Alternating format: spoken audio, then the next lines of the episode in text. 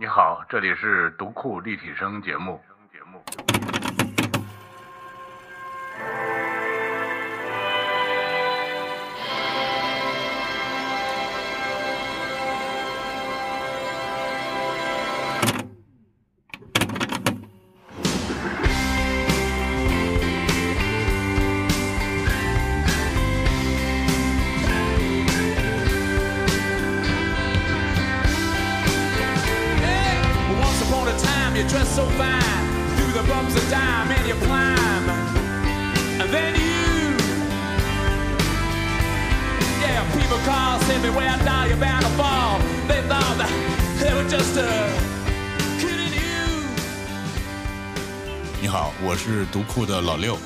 在呢是在我们读库的录音室。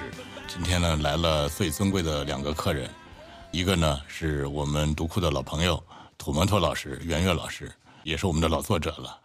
今天的这个话题呢，也是围绕着我们读库给他出的这本书《来自民间的叛逆》展开的。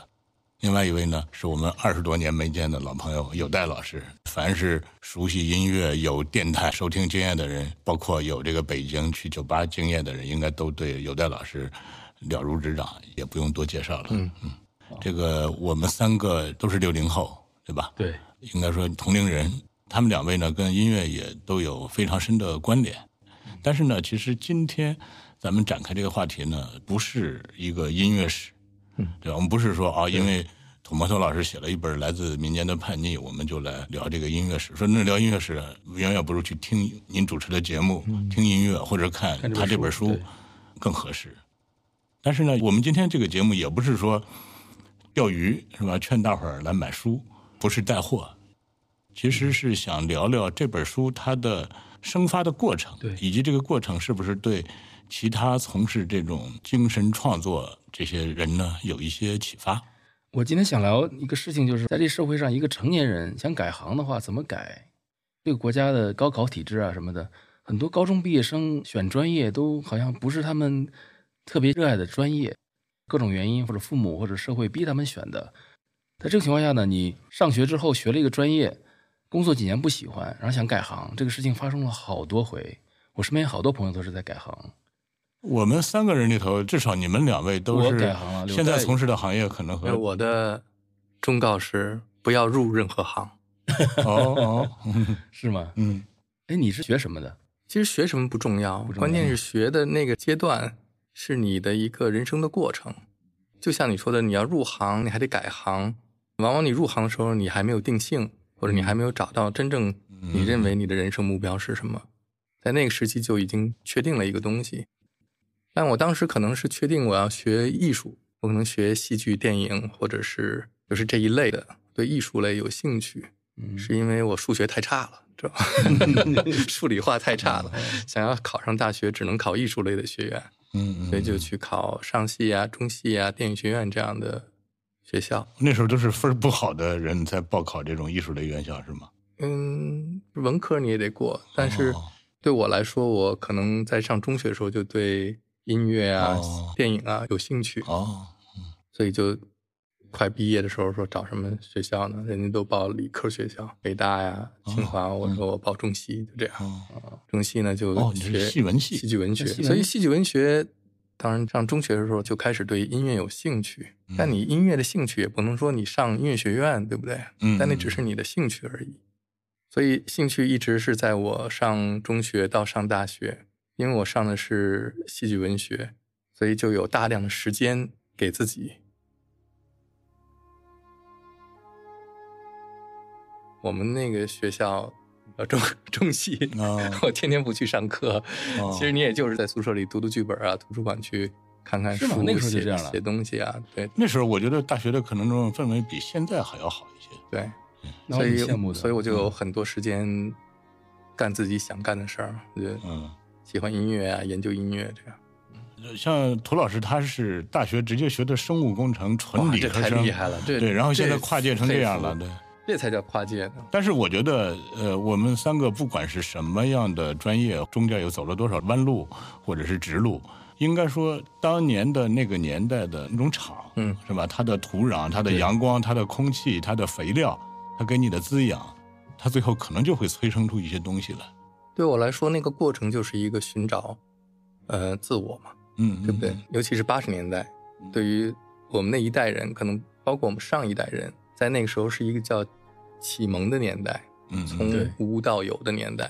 嗯嗯嗯。嗯，所以可能我们上一代人，就像老崔他们那一代，就比我们高一级、高一届到两届的两届嗯啊，就是六零到六五这一波人，嗯嗯嗯。六十年代初，他们可能最早的启蒙来自于文学嗯，嗯嗯，就是最早那些，包括什么像什么牛虻啊，对，灰皮书呃，，就这种对对对，呃曼纳回忆录，不是就类似这种就是他们更多从文字上获得对对对启蒙。嗯嗯然后到我们这一代的时候就更先进一点，因为、嗯呃，能够接触到的来自世界其他地方的这种信息更多了。嗯原来可能靠一本书，以前被禁的书又重新可以读，就这样。嗯，包括就我们上一代人什么。钢铁是怎样炼成的？都算是对对对他们的启蒙读物了。是是是高尔基的那些书是吧？嗯，在他们之前，可能这些书都不能读的，对对对，是吧？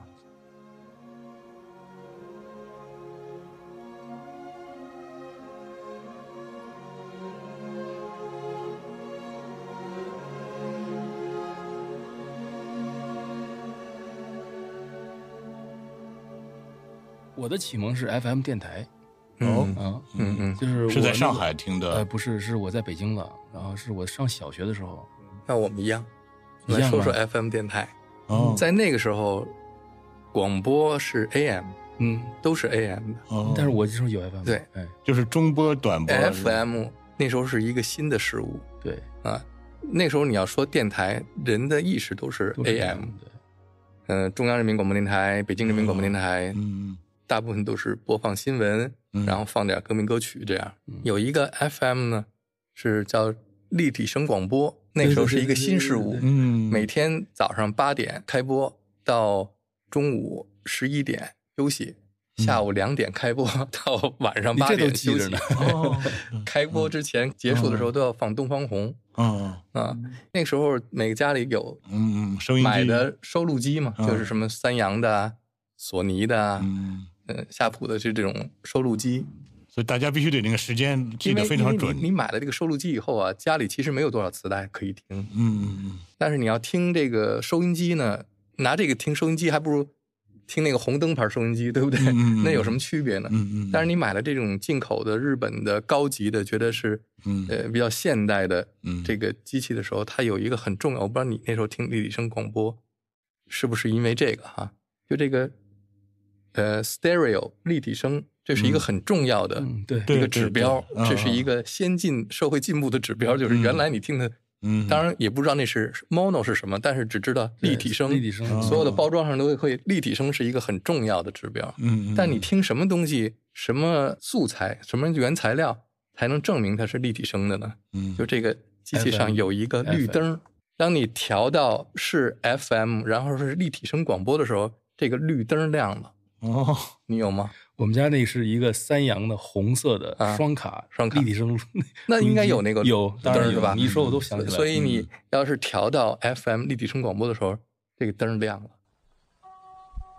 哎，这个灯亮亮的时候，嗯一般那时候我们虽然自己没有很多原版的磁带啊什么的，但是呢，都会买一些空白带。对对对，一个是牢记时间，另外一个牢记你所钟爱的节目它在什么对啊，那时候有广播电视报就那么广播节目报广播节目报上都会有都会有呃时间啊预告。我都会这样记住的。对，并且那时候好像就专门有杂志，就叫广播歌声，还是叫对对对那时候还有个节目叫什么“请您录音节目”，记得不？哦，记得记 得，然后这个广播节目报上呢，给你呃画一个磁带的这个封面然后写把那个请您录音节目里面放的哦詹姆斯拉斯特乐队演奏的哪首曲目都给你写上，哦然后你把它你只要把这剪下来然后放在磁带盒里，哇，这就是这就是一盘磁带了，对吧？我当时有一个朋友家里可能有点钱，嗯买了好多索尼空白带，嗯把那个从那个 FM 路上那东西都做成了一个系列，嗯比如勃拉姆斯一二三四五六七，对对对贝多芬一二嗯三四五七，是好几抽屉，对哇，那个时候买这种空白磁带还都得是要外汇，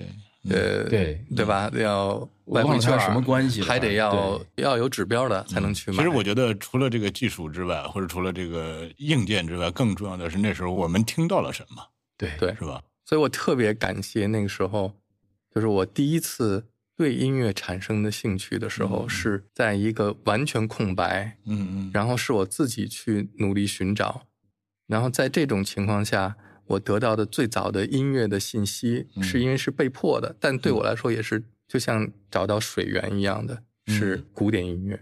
这种接受的信息其实并不是一种被迫的，比方说家长嗯或者是那时候啊政府推广叫嗯严肃音乐，但其实我不喜欢严肃音乐这个词儿。这个对我来说就是我的一种叛逆。哦我听古典音乐是我的第一个叛逆。哦，听着传统的来叛逆，就像他说的啊，可能他那个同学，你那个朋友我不认识，但我也是差不多这样，就是把嗯我所有的空白磁带都通过这个立体声广播里边播放的勃拉姆斯啊、贝多芬啊、莫扎特啊，还有像里姆斯基、克拉科夫这么这样的，都录成磁带。然后我的同学，初中的哈，初二、初三的时候，他们去我家里说，哎，说你有好多嗯嗯这个磁带，咱们来换一换，换磁带听。他们拿一盘什么，呃，邓丽君呐、或者什么来跟我换的时候，一看我抽屉里写的都是《命运交响曲》哦。朱比特交响曲，说你这人太怪了，你怎么听这些东西？哦。哎，我突然第一次啊，我就是感觉到我听的音乐是跟你们不一样的，而且是你们理解不了的，哦。但是我在听，哦，就像我后来听摇滚乐一样，哦。这是一种叛逆。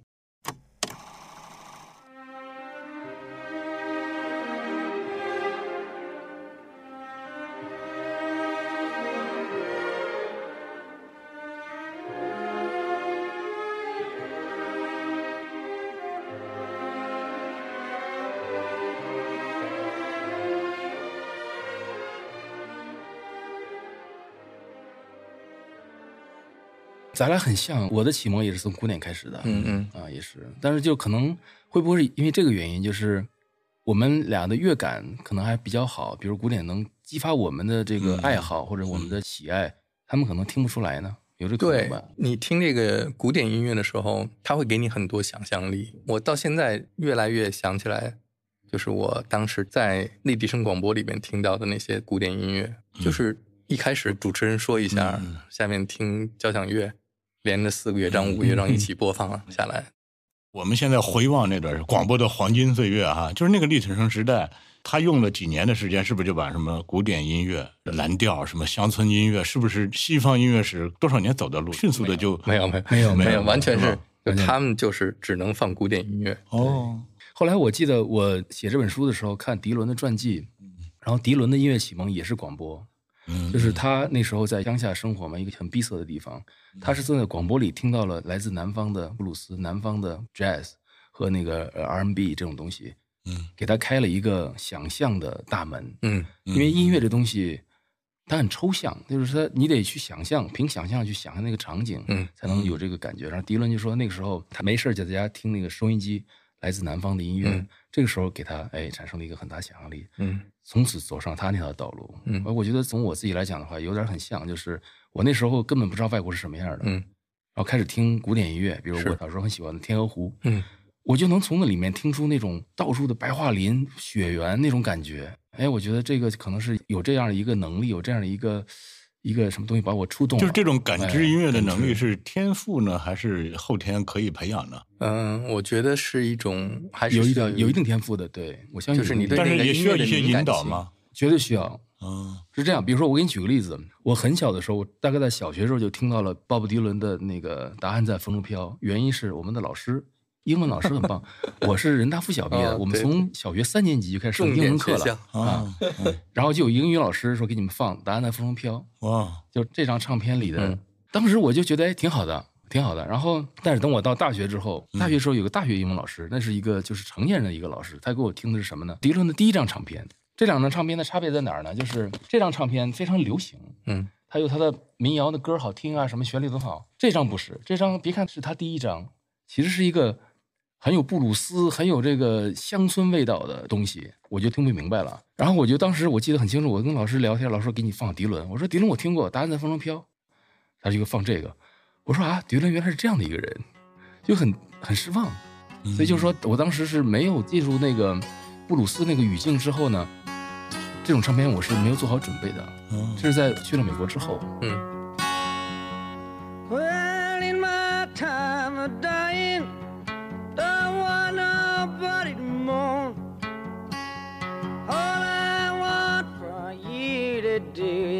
take my body home.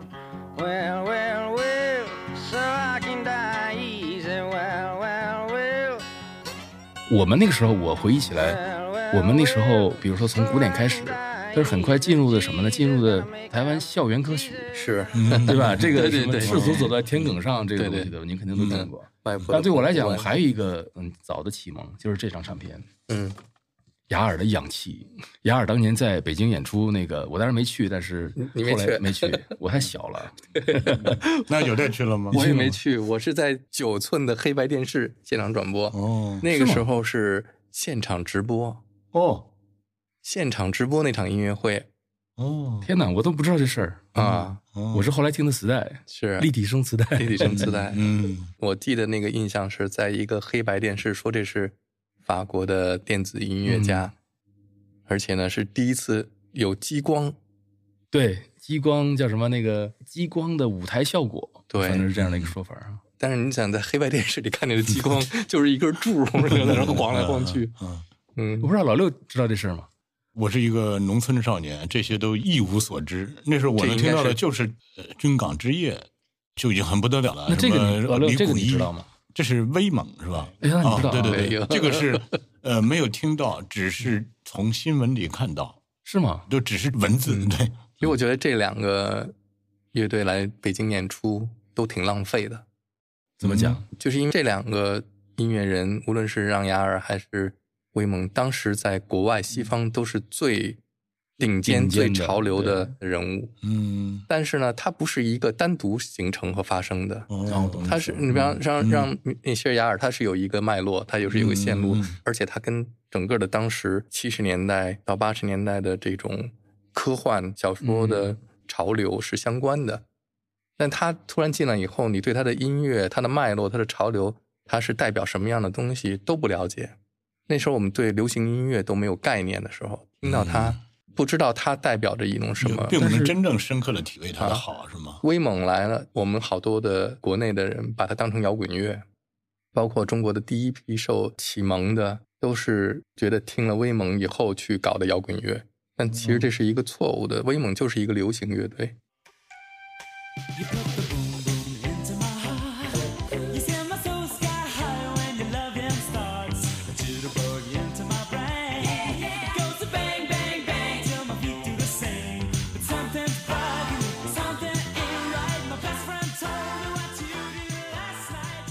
Wake me up, wake me up before you go go。我第一次听的时候，我觉得这个歌好听，但是觉得很怪。但它怪在哪儿就不明白。后来知道，他当时的这个威猛的这种流行音乐的形式是受到 Motown 的影响。对，我们就是也不知道前因，也不知道后果，对，如果你知道 Motown，你知道 Disco，你知道 Funk，然后你再听这个音乐就不一样了。我有一点不是特别同意啊，嗯比如说我记忆很深刻的是这张唱片，我肯定不知道他的，比如说电子合成器是什么，他电子合成器走到了哪一步，我也不知道这个人有什么地位，我完全不知道。嗯甚至你说的科幻，我也是好像朦朦胧胧的知道，但是我特别喜欢。嗯我记忆中那个时候还有一个人嗯跟他很像，叫 Tomita。嗯 Tomita 把那个赫伦普斯的行星组曲做成了电子合成器，都是在那个时候进的中国。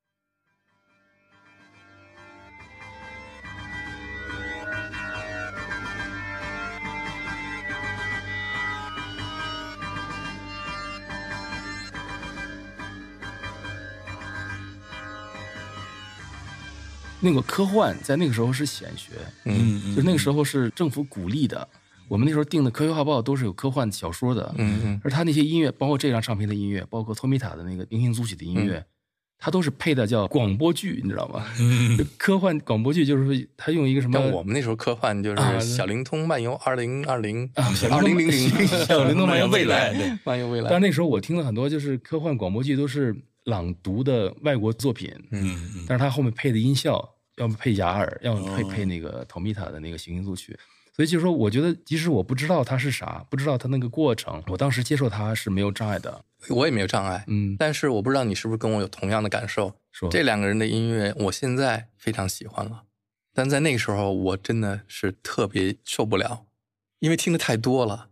不是说一开始不好听哈，一开始我觉得好听，但是听多了以后，你又没办法听别的东西，就没有其他的，就天天让你吃烤鸭那种感觉，你知道吗？这个我跟你就腻了没有，是这样的，就是 涂老师属于那种暴饮暴食型的，就不不不不，我想解释一下，那时候我还是个理科生呢。细嚼慢咽，哦细嚼慢咽不是这样的，就我花了很多时间是在读数理化的，所以这个我虽然很喜欢，但是我也没有吃到爆那种感觉，不会这样。嗯因为我父母还盯着我呢，你不要老听这个音乐了，所以我听他们也没有那么多，嗯但听一次珍惜一次，哎，所以就是没有这就不一样。但是那时候音乐在人的生活中占的比重确实是太大了。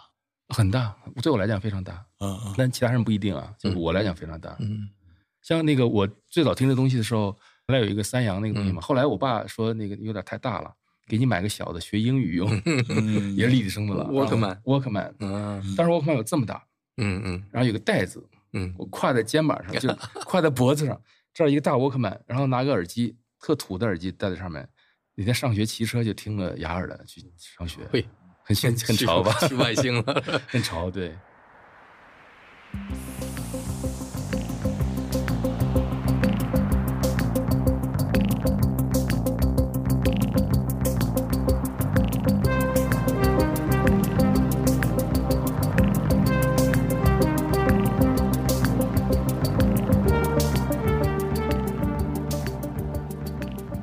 涂老师，你这个小学时代、中学时代，包括大学时代，让你听的简直就是，哇！我从来没有见过这样的音乐，就是那种石破天惊、那种就耳目一新的这种音乐体验是什么呢？嗯，最早肯定是古典，嗯，就天鹅湖，我一听就进入一种那个虚蒙的状态，就非常喜欢那种状态。听天天鹅湖，而且听到就是天天吹口哨，吹这旋律，吹的乐此不疲的程度。然后第二张可能就是雅尔的这个氧气。还有一个我记得小时候印象非常非常深的是这张唱片，就是当然这唱片都是我后来买到的，嗯，片子《狐狸的故事》。它是电影音乐，电影音乐，就是我记得小时候看到的来自外国的电影都是东欧的，阿尔巴尼亚、苏联，对吧？这个都不不说了。第一个看到的来自西方的片子是《狐狸的故事嗯嗯》，第二个才是《追捕对，这个是我心中的痛，你知道吗？为什么？因为《狐狸的故事》在最早是在电视里面播的，对，但那时候我不是，嗯、上学要做功课嘛，嗯，而且家里是没有电视的，我们那时候住在院儿里头，嗯嗯，邻居有电视，去邻居看呀。但是我没完成作业呢，我就必须在家做作业，但是听着邻居。哦，这个隔壁电视传出来的声音是哦这个音乐，哎呦，太好听了。然后第二天，你知道同学们到教室里边都哎，昨天晚上看了吗？那个狐狸的故事什么什么，我没看呢，就觉得特、哦特别。对对对对对到现在我也没看这个。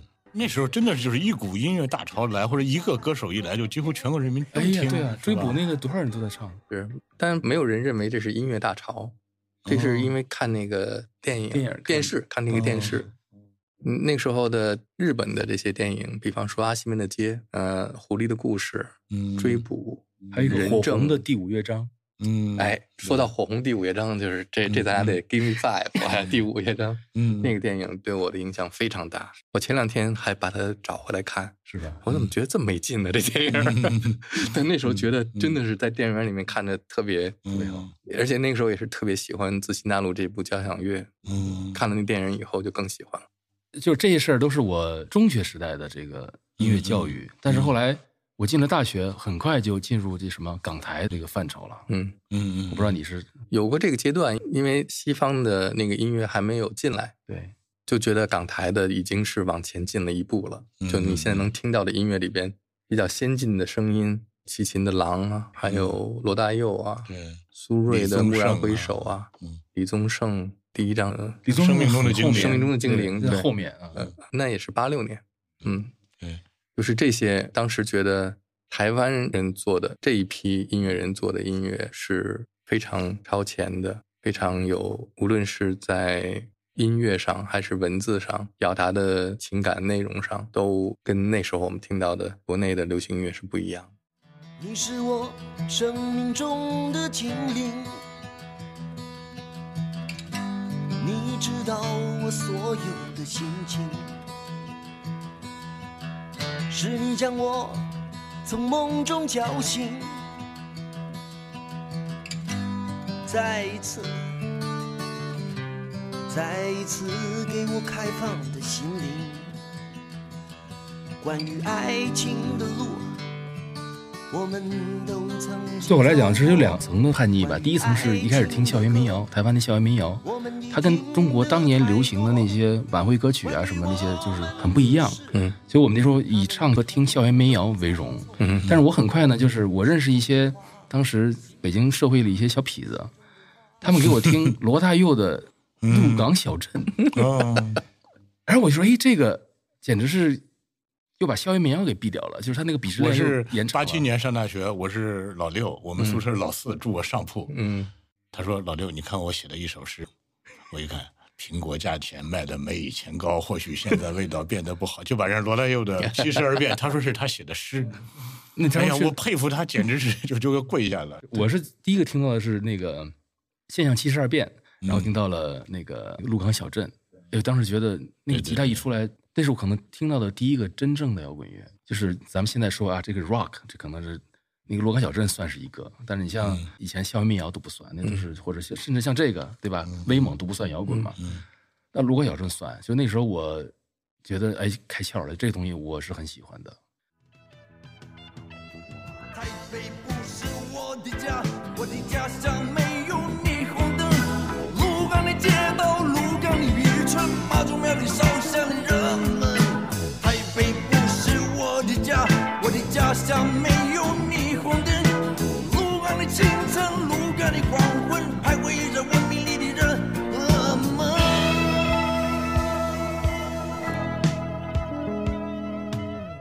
然后很快就是崔健，嗯那个新唐人路的摇滚呢，简直是应该是八六年、八七年什么听听到的。哎如果说咱们总结一下咱们共同经历的这个八十年代的这个，能不能这么说？第一，就是音乐在那个时代的这个文化娱乐生活中占的比重相当大。我是同意的啊，我我不同意。哦嗯，那您还有什么？因为是只是我们的比例大，大部分人占的比例不大，哦整个社会对音乐重视都不大，所以我们才在自我的这个生活当中去寻找音乐的这个过程占的比例大了，哦，因为很少，明白。周围人也很少有，你也没有唱片店，也没有那个音乐节目，嗯，你要能找到一两个跟同样喜欢音乐的人，很快就会成为特别好的朋友，嗯。互相交换音乐、交流音乐这样。那第二个，呃，是不是那个年代它就类似那种就是堰塞湖一样，突然闸门一打开，就是很多种类的音乐，或者是没有，没有？这个倒是没有啊、就就是堰塞没有湖，你知道吗？哦 这个、哦这个水还是很很荒芜干涸的这种对干裂的土地上。这个可能要到盗版碟进来之后，对才打口这种感觉，才是堰塞湖。但是至少我觉得，是不是那个年代的港台音乐应该是一个就是群星辈出的年代？是，但是比如对我来讲，我听港台音乐全是电台，电台放什么我才能听什么。电台可不会放罗大佑吧？不会放罗大，也不会放苏芮吧哎？但是那时候我记得电台就已经在很久以后，就是跟着感觉走以后，才在电台里放。之前的什么大错车我是在哪儿听到？反正大错车我很早就听到了。啊那，是程琳翻唱，可能是。哦，那可能对，程琳啊，程方圆啊，嗯嗯都是那个时候里面童年都是程方圆唱的。但是你知道还有一个差别是，我是去的上海读的大学，啊，上海在这方面比上海确实北京要嗯要快的很多嗯。因为我当时就记得很清楚，我每年暑假回来都会跟我的中学同学显摆我听过的嗯新的港台的人，比如我们现在都听王杰了，你们还听那个齐秦，是是。就有一种有一个信息差的是。是，上海是稍微早一点。我记得那个时候我在北京，对。但是有一年放假，我好像去上海，哎，突然发现上海的收音机里边有欧美的排行榜的节目，有，当然有，跟欧美是同步的，同步的啊同步的。嗯我记得是应该是八八年吧，就是我记得是是左右啊对我听的 YouTube 的磁带啊什么，就是通过我认识的日本留学生啊什么，他们最快的时间拿到。就我那时候最喜欢的乐队是 U2 嘛，嗯刚听完 Joshua Tree，哎，特别想知道 U2 的下一张专辑是什么。嗯，我记得我最早听见 U2 的 Desire 那一首单曲，就是 Rottenham 那个专辑里的第一首单曲出来嗯嘛，是在介绍欧美排行榜的节目里。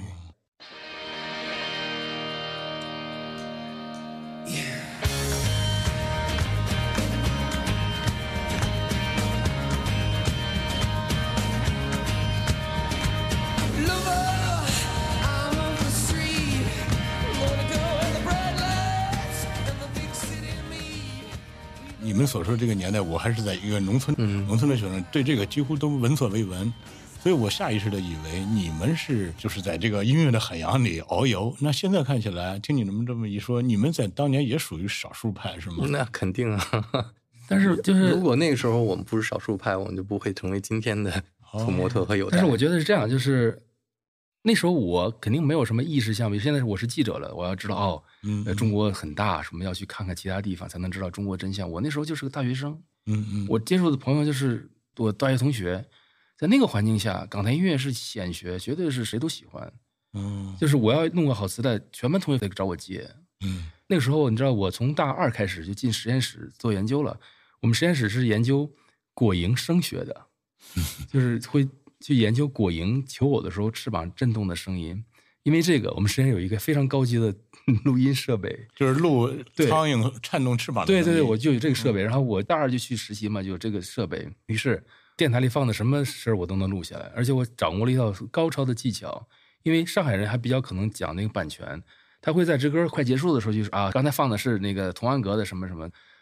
我会在这个声出来之前，就用那个我那个音设备很高级嘛，还有电平调节，我会啪把它渐弱，这样我做的磁带呢。就都没有最后那几秒钟，但是你听不出主持人的声音，比较完整啊。非常完整的，可以弄成一个磁带。我刚开始做节目的时候，有听众朋友来信啊说：“您那节目非常好，放的音乐都很好，但就是能不能嗯不要跟那个压在音乐上说话，而且能不能在介绍完以后哦说，请您下面可以录音 请按下录音键。不过这个有一个很大的背景，是中国一直到九二年才加入这个版权公约。对那在此之前，呃就是从上到下因为要因为是注意版权，主持人才这样压话的。嗯但如果不压话，还要主持人干嘛？对不对？那不就变成请您录音节目了吗？对对，但是就是说，你看我那时候真是这样，就学会这套招儿，因为我那个录音有电平调节，嗯，就我估计到这歌差不多了，开始就 fade out 了啊。然后等你说话的时候，我已经不录了。跟着感觉走，紧抓住梦的手，脚步越来越轻，越来越快活，尽情挥洒自己的笑容。涂老师，我们这次聊天主题就是说叛逆，它的整个的这种思想脉络、来龙去脉。那你觉得这个八十年代你听音乐的经历，那都是你小时候的事儿了，小屁孩的事儿了。那你觉得跟这本书有什么关联呢？我是这样就在想啊，就是我是一个呃标准的理科生，从小学习很好，然后一路上都会认为我是理科生，然后音乐呢只是我一个爱好。那这个爱好呢，我现在回想起来，当时是很强烈的，嗯特别喜欢这个东西。嗯但是另外，比如说我那时候还瞧不起我的音乐老师，觉得老师就是我们那时候是个呃理理科那个孩子，觉得文科这东西，就像刚才老六说的，那时候的高考是起码在我那个班啊，是分儿不好的去考文科，所以产生了一个鄙视链。所以我那时候虽然我很喜欢音乐，但是也会不自觉的好像瞧不起喜欢音乐的或者就是有这个能力的人。你指的音乐老师就是给你我介绍《Blowing the Wind》的那个不是老师吗另外一个，是专门的音乐老师嗯。介绍 Blow in the Wind 的那个老师是英文老师。哦，英文嗯对，但是你看，为什么我后来写了这本书？我就在想，我作为一个理科生，那个年代是非常崇尚数理化的一个对对对学生，嗯怎么会变成写这本书？这个过程是怎么发生的？一个人要想发生这样大的转变，一个先决条件是你一定要热爱它。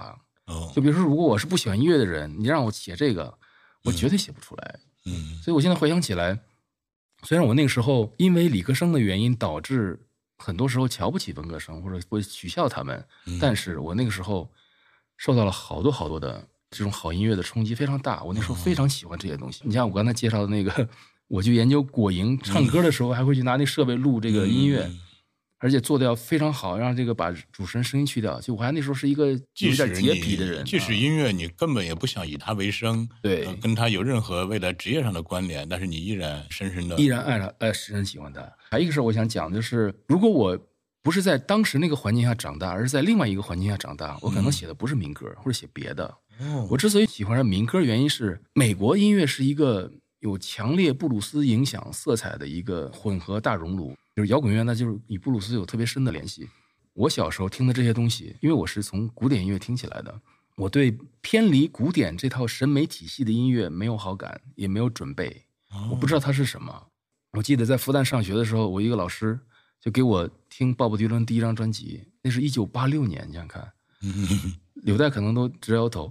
但是我那时候居然有这么好的条件，我听完这张唱片，我说这太难听了。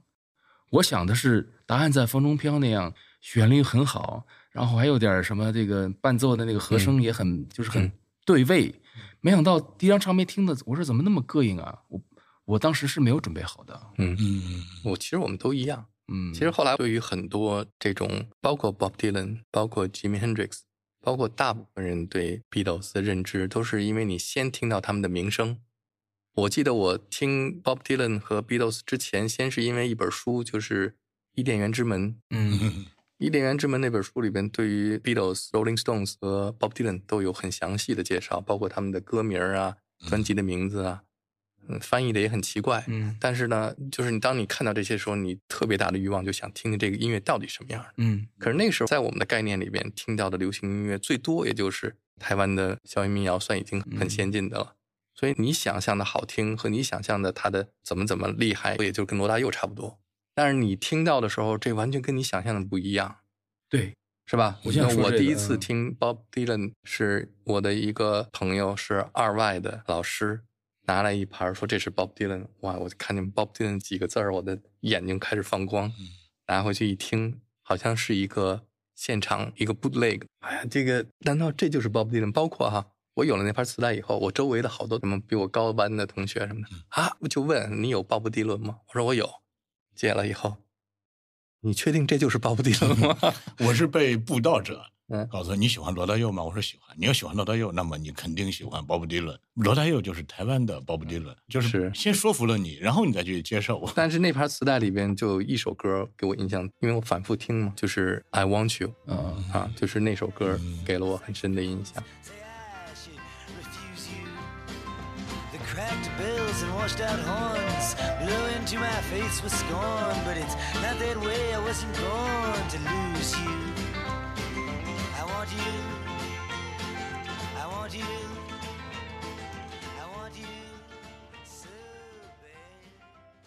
涂老师，就是你在你的这个理科生的这条明线是吧，或者叫主线主线，之下这条暗线，这条副线，你的音乐的这条线其实也在同时展开啊。同时展开，完完全同时展开。嗯，你像我并且你当时完全是在不知不觉中展开，不知不觉中展开。我那时候认识这个英文老师，嗯是很偶然的，然后我就会被他给我放的歌记得很清楚，而且很吸引。比如说他给我放过这首歌，嗯这张唱片，嗯，哇，这个太先进了，这个才一九八六年我就太听过这个进了，。对，有代肯定都觉得惊讶，就是这真是很先进了啊这是一个，我现在回想起来，这是我听到的第一个，嗯、叫先锋音乐吧，嗯真是偏离了甚至美国的主流。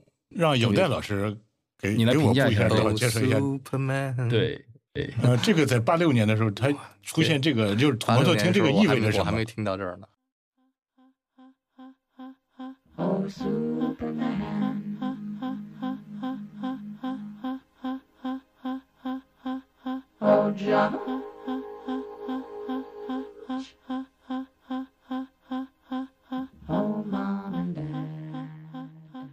这土摩托太幸运了。嗯，就幸运于老师，啊，但我们那时候确实是最开始高中的时候开始学英文，英语老师拿这些英语歌，嗯来作为我们的英语教材。对，嗯、比方说《Pop the Magic Dragon》嗯啊，那《Blow Sound in the Wind》呢也是，但是是 Peter Paul and Mary 唱的那个版本。我哭了，我是卡本特。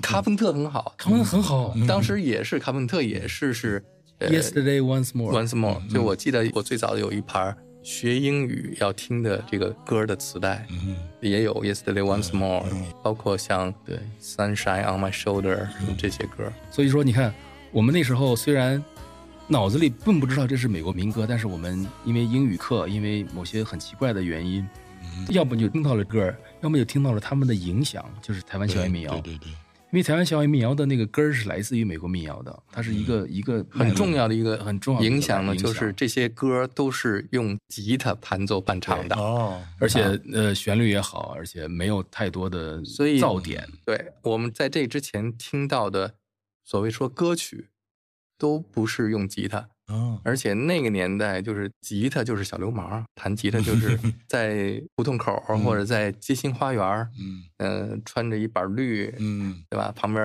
挎着自行车，在那拿一吉他，在那弹一下查琴唱点对。吹口哨，唱点这种军港之夜什么，就类似这种的嗯，就大众的印象是这样的嗯。我记得那时候我我们家楼下有个街心花园，大孩子在那儿嗯弹吉他唱歌，我过去看，我我们家人还说我呢，说你怎么看那种去？对但是我觉得，哎，那不是弹挺好的吗？那时候你多大？我那时候十几岁，十二三岁，那时候就有了嗯。就是那个时候，就是八零年到八五年之间，这个你那七合板儿都是嗯这批孩子长大了，他们就干这个了。How many roads must a man walk down before you call him a man? How many seas must the white dove sail? 很外行的问题，我说是不是那个年代布鲁斯什么哪有布鲁斯也都根本根本没有布鲁斯是吗？布鲁斯所以土摩托也只能写点美国民歌传奇是吧？对我写不了布鲁斯。哦换句话说，如果我当时是喜欢布鲁斯，然后我就写了个美国布鲁斯传奇嗯什么的话，现在这本书绝对卖不出多少本去。哦，就是这样一个，就是我还算幸运，也也不能说幸运，就是我就是在这个环境里长大的。那么我喜欢的东西，很可能就是你们喜欢的。你就是因为我们的这这个种子只能长成这样是吧？因为我我讲讲的就是我们，比如我们三个人在城里的人，教育都差不多。我们听音乐，比如说都是古典，听威猛，听那个雅尔，对吧？听港台，听那个老六是那时候在哪个农村啊？河北河北。对啊啊，所以就是呃，我听到的全是最多就是到邓丽君，我们听到的是程琳、程方圆，嗯，呃，军港罗大佑你什么时候听到的？所以我一上大学，我的老四告诉我说这是他写的诗，我就我就崇拜他呀。然后我们一般的硕哥，他唱歌跑调，但是他这个一唱《生命中的精灵》一点都不跑调，因为李宗盛好像是专门为这种唱歌跑调的人创作的歌曲。所以我一上大学，完全就是眼界大开，就是彻底的把我的原来的这种非常贫乏的音乐经验给极大的丰富起来了。那就是说你像罗大佑什么都是在大学时候听的。对啊、所以没有这个童子功，所以我就不可能写《来自民间的叛逆》这种跟音乐相关的，也不能从事跟音乐相关的工作，只能为你们服务了。说起来，真的一个人的他自己不知不觉中这个副线、这个暗线，其实非常重要。太重要了，是吧而且我当时都不知道有多重要，嗯，因为我当时因为各种压力和各种诱惑，始终觉得我是一个理科生，我是一个将来要去做科学家的人。我小时候跟我爸说，我将来最想做的是什么呢？做个天文学家。现在南辕北辙到这个程度，现在南辕北辙。我为什么喜欢当天文学家？我跟一个小伙伴做了一个望远镜，看到了月亮上的环形山，真的啊，对哎，而且看到了那个月食之后，地球大气先在月亮上弄个影子，哦之后才有地球的本体把月光遮住。嗯所以我们在看到的是一开始慢慢慢慢变棕色了，之后哎遮住了啊，地球来了。好，这过程我们全看过。我忽然想起来，我没有听过音乐，但是我听过评书。那会儿是评书，可能也是我至少对我那个对对生存空间中我们那是时候太重要了太重要了。其实我认为土门头写《来自民间的叛逆》，难道没有受评书的影响吗？太说了，好吧，又是作为一个理科生，作为理科生，我看的这个文学书非常少，就是《水浒传》《三国演义》以及什么《嗯金光大道》那个《林海雪原》，然后我受到的大部分就是讲故事的训练，全部来自单田芳老师、袁国成老师。哦就那个时候中学中午放学的时候，嗯哎呀，你你走回家，整个的胡同里、都能接上楼道里头，所有家的收音机都在放《杨门女将》。对，不是杨家将是那个杨家将、岳飞传岳杨家将、飞传岳飞传什么这些，嗯，哎呀，不过这个确实我，因为我当时在编他这个书的时候，就感觉这个这个作者就是听评书长大的，他全是且听下回分解这种路数的。全是这样的。对，就是因为一个是这个我的文学，训练，表一枝啊。我的文学训练在这儿，我老觉得这应该就是讲故事的标准方式。嗯，另外一个，我当时因为这本书一开始我设想的是作为一个广播稿，嗯所以我一直在写的时候在设想，我要这个书将来是要念的，嗯，是以这样的一个东西在操作这个事情。好的，我觉得今天我们先聊到这儿，且听下回分解，且听我们继下回分解续叛逆。继续叛逆。话说大宋朝二帝太宗